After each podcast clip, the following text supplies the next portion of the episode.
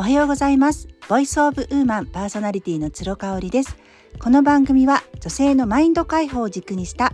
明日がちょっと生きやすくなるそんな tips を紹介しております。またまたお久しぶりになりまして、えー、来週からですね子供たちが夏休みに入るということもありましてまあバタバタするんですけれども比較的予定がこう取りやすい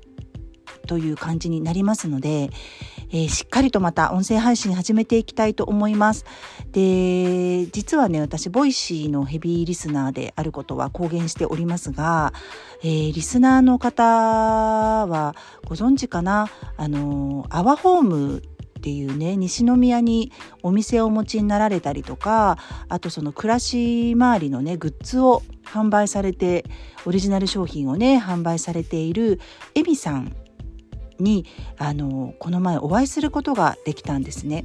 もともと私エミさんの存在は存じておりまして共通の知り合いがいたりなんかしてあのすごい人が西宮にいるんだよって聞いてましたあの西宮って知らない方もいらっしゃると思うんですけれども兵庫県のある市になりまして、まあ、子育てするお母さんとかが多いあの市になるのかな？あの地域になるんだと思うんですけれどもあのそこで10年前に会社を立ち上げられて、えー、今は今やもう二十何人社員を抱えて、えー、旦那様ももう会社を辞めて社長になられたりとかしてね本も10冊ぐらい書かれてる方なんですよ。でまだお若くて40歳ぐらいなんですけれども、あのー、存じてはいたんですが、まあ、私はインテリアとかその暮らし回りとかねライフオーガナイズとか正直すっごく苦手なんですよ。あのやりたいけど自分にはできないと思い込んじゃってるあの節があったのであのそういうこう暮らしを丁寧にねあのされている方ってきっと考え方とか合わないんだろうなって勝手に思ってたんです。まあ、ズボラだしね私。であのー、23年45年かな経って今回ボイシーを2ヶ月前ぐらいから聞き始めました。そしたらまずねあの声がすごく可愛いんですよ。私が好きな声。なんですね。で聞きやすいなこの方の言葉すごく入ってくるな耳の耳にと思いましてそこでこうグッときました。であとはね内容がねあのとってもこうためになる情報ばっかりなんですけれどもこう等身大のエミさんを余すところなく伝えてくれるようなそんな内容の回が多かったんですね。ちょうど私が見た時がその19歳のですね大学生の自分のファンの子がから連絡をもらって、えー、とそれもダイレクトメッセージとかそういうメールとかそういうオンラインでのやり取り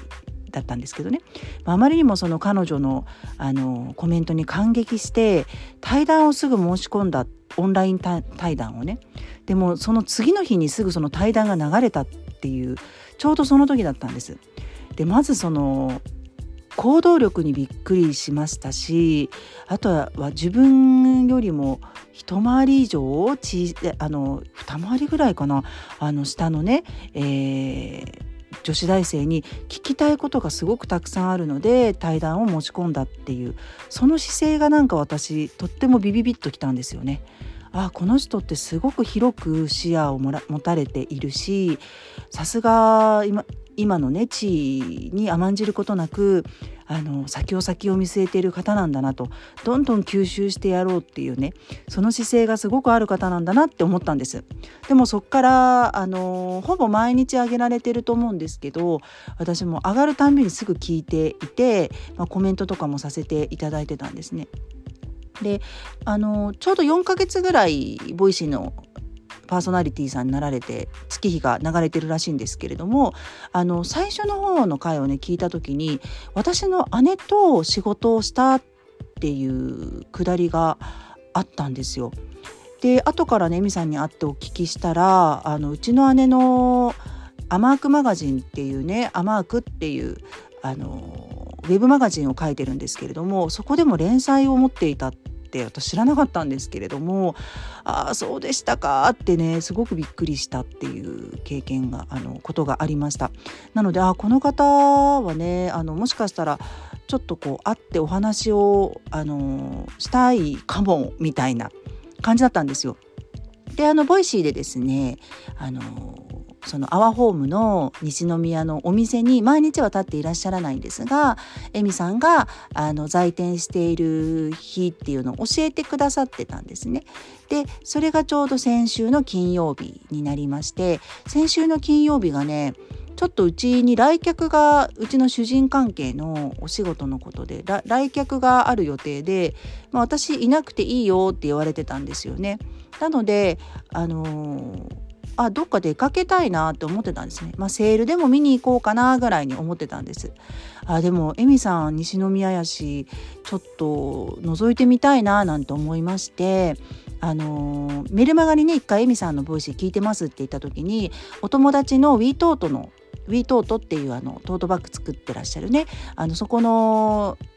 えーと、オーナーのあやきちゃんが「私もエミさん大好きなんです」ってすぐ返事をくれたんですよ。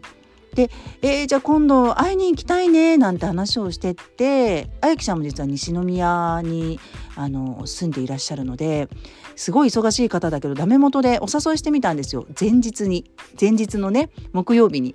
そしたらもうあの午後からねえー、予定があるんですけれどもお昼前後は全然大丈夫ですって言ってくれてまたそこでもねこの行動力と直感力がすごいなってすごい人いるなってもともとねあやきちゃんとは仲いいですけれどもおっと思ったんですよ。であの西宮のガーデンズっていうショッピングセンターがありまして私も子供が小さい時よくお世話になっていたショッピングセンターなんですけれどもそこでお昼を食べまして、えー、行きました。であのご一緒してくれた方がですねあのあやきちゃんの今会社で、えーと、事務の仕事をされている方で実は、えーと、以前アワホームのエミさんのところで面接をしたんだけれどもちょっとこう日程がねあの働くシフトが合わなくって泣く泣く就職を諦めたっていう方だったらしくてもちろんその方もねエミさんの大ファンでいらっしゃるので一緒にっていうことでランチを食べて3人で行ってきました。でまずねお店が本当に素敵なんですあの正直ね線路沿いの西宮のあのエリアって私行ったことがなくってなんだろう商店街でもないしこう倉庫みたいなのが多いようなそんな感じなんですよ。あの電車のえーと、電車の車庫があるようなところのすぐ隣になるのでまあ静かなところなんですね車通りもそんなになくっていう。でポツンとねおしゃれなね茶色い建物のお店が現れるんですよ。でまあ遠目から見てもグリーンがねうっそうとあの生い茂っていてとってもなんかこう柔らかい雰囲気のあの雰囲気でしたしねでも入ってすぐにお客さんが何人かいらっしゃったんですけれどもエミさんね私のことすぐ気づいてくださったんですよ。でなんで気づいてくださったかっていうと私ボイシーにねコメントをちょこちょこしてたんですね。であのインスタグラムが見れるように私プロフィールボイシーに貼っているのでもしかしたらそれを見てくださったのかもしれないんですけれどももうすぐ目があってあもしかしてっていうふうに言ってくださったんですね。で「あそうです」って言って姉の名前をまず出しまして「まあ、妹です」って話をいつもお世話になってますって話をしたんですよね。であのー、お店に入る前にすっごく緊張して「もう私最後に入るわ」って言っていたもうあやきちゃんもあの実はエミさんはよく SNS で知ってくださってたみたいでもうそれであやきちゃんももうバーッともともと社交的な方だしね緊張の糸があのを投げ捨ててですね もうあの大ファンですっていうような感じでもう和気わいあい話させていただきました。でエミさん本当に素敵な方でした。えっ、ー、とボイシーで聞くよりかも実際お話をするとですねやっぱりその二十何名あのスタッフさんを抱えられていて10年間起業して頑張ってこられてご著書も書かれていてですねあの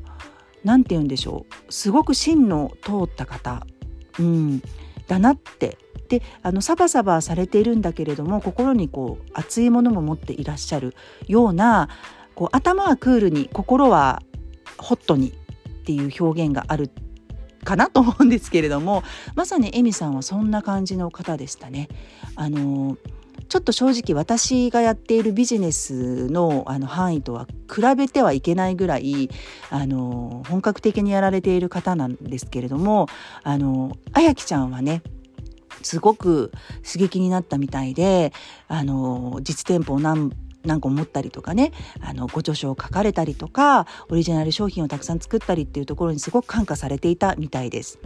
で、えーと、肝心のお買い物なんですけれどもあのすごく有名なのはねあのストラップのついた革革小物だと思うんですよね。であのお財布になるし、えーと、そのチェーンストラップ革のストラップは、えーと携帯にも取り付けられて携帯のストラップにもなるっていうものなんですけれどもそれがね結構ベストセラーで有名かななって思います。アワーホームさんの商品ですね。で、えーと、もちろんエプロンとかもあっ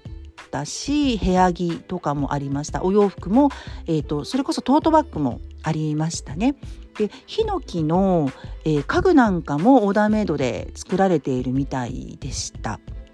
で、えーと、私はですねそのレザーのチェーンストラップとあチェーンじゃないかレザーストラップとお財布を主人に買いました。すごく素敵だったしあの主人がそういうのすごく使えそうな感じなんですよね。なのでそれを買ったのとあと自分にはですねあのコットンガーゼっていうのかな。あのものすごい自圧なのできっと冷房が強いところでも全然大丈夫。でも風を通してくれるようなコットンガーゼのあのワンピースを買いました。で自圧なので白を買ったんですけど全く透けないしあの家に帰ってきて着てみたんですけれどもとっても可愛かったです。で、えーと、オリジナルで作られているタンクトップも買ってみました。白ですね。でそれをこうレイヤードしてあの一緒に着ても可愛いかなっていうふうに思っているのでこれはねえっ、ー、と今日の朝ライブで紹介しようと思ってます。着ようと思ってます。あの休日の日にすごくぴったりだし、まあ、来週私旅行に行くんですけれどもそういう時のあの新幹線とか飛行機の行き帰りとか車とかの行き帰りに来ててもすごく可愛いなって思うようなワンピースを買いました。なのでまた明日、あの、インスタグラムフォローしてくださってる方は、ぜひお楽しみにお待ちくださいということで、そう、なんかちょっとモリモリになっちゃったんですけど、あの、その後ね、インスタグラムを通じてもエミさんとあのメッセージを交換させていただいておりましてあのねなんか一度ご飯でもゆっくり行きたいなっていうふうに思うんですけども、まあそれもタイミングが合えばということで焦らず待ちたいと思います。で、あの、時間術についてね、あの、エミさんすごく、あの、有益な情報を発信されておりますので、ボイシーもぜひ聞いてみていただきたいなというふうに思います。で、エミさんがね、この、そのボイシーを撮っている時間帯のことをこの前お話しされていて、あ、それいいなと思ったんですよ。で私いつもね午前中とかに撮ろうとしてたんですよ子供たちが帰ってくる前とかに。でも実は私のねあのすごく暇な時間というかモテ遊んでる時間帯って夜なんですよね。またこれは子どもたちが大きくなってくると変わってくると思うんですけど今現状ではだいたい子どもたちのご飯が7時に終わって、まあ、子どもたちお風呂に入りますよねその後8時半から9時ぐらいまでの間がすごく暇なんですよ。でできたらテレビとか見たくないので本を読んだりジャーナリングしたりして過ごしてるんですけどここの時間にも音声配信をピタッとはめ込んでしまおうというふうに考えてます。なので毎日配信頑張りたいと思います。まあ、頑張らずにね、あのー、本当に歯磨きをするように習慣ができたらなっていうふうに思ってますので、またよかったら聞いてください。ありがとうございました。それではまた明日。